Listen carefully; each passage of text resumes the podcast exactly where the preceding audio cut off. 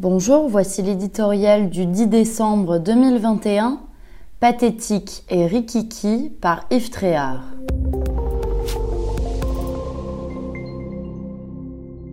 Le demi-tour d'Adidalgo en gare de Poitiers restera dans les annales comme un symbole du naufrage actuel de la gauche française.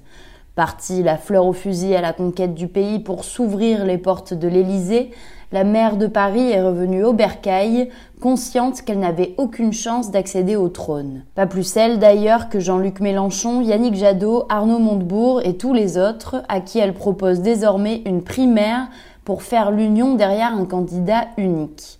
Tous traînent des scores à un chiffre dans les profondeurs des sondages. Et rien ne dit que l'addition de leurs faiblesses addition par ailleurs impossible tellement les égaux sont enflés, ne constitue une force. Arithmétique et politique font rarement bon ménage. La main tendue d'Anne Hidalgo n'est pas seulement un acte de désespoir, c'est aussi un geste pathétique qui explique en partie que les électeurs de gauche sont tentés aujourd'hui par l'abstention. La socialiste n'a cessé de dire cet automne qu'elle ne voterait jamais pour Jean-Luc Mélenchon et qu'elle ne partagerait rien du projet des écologistes. C'est dire si sa volte-face en dit long sur ses convictions.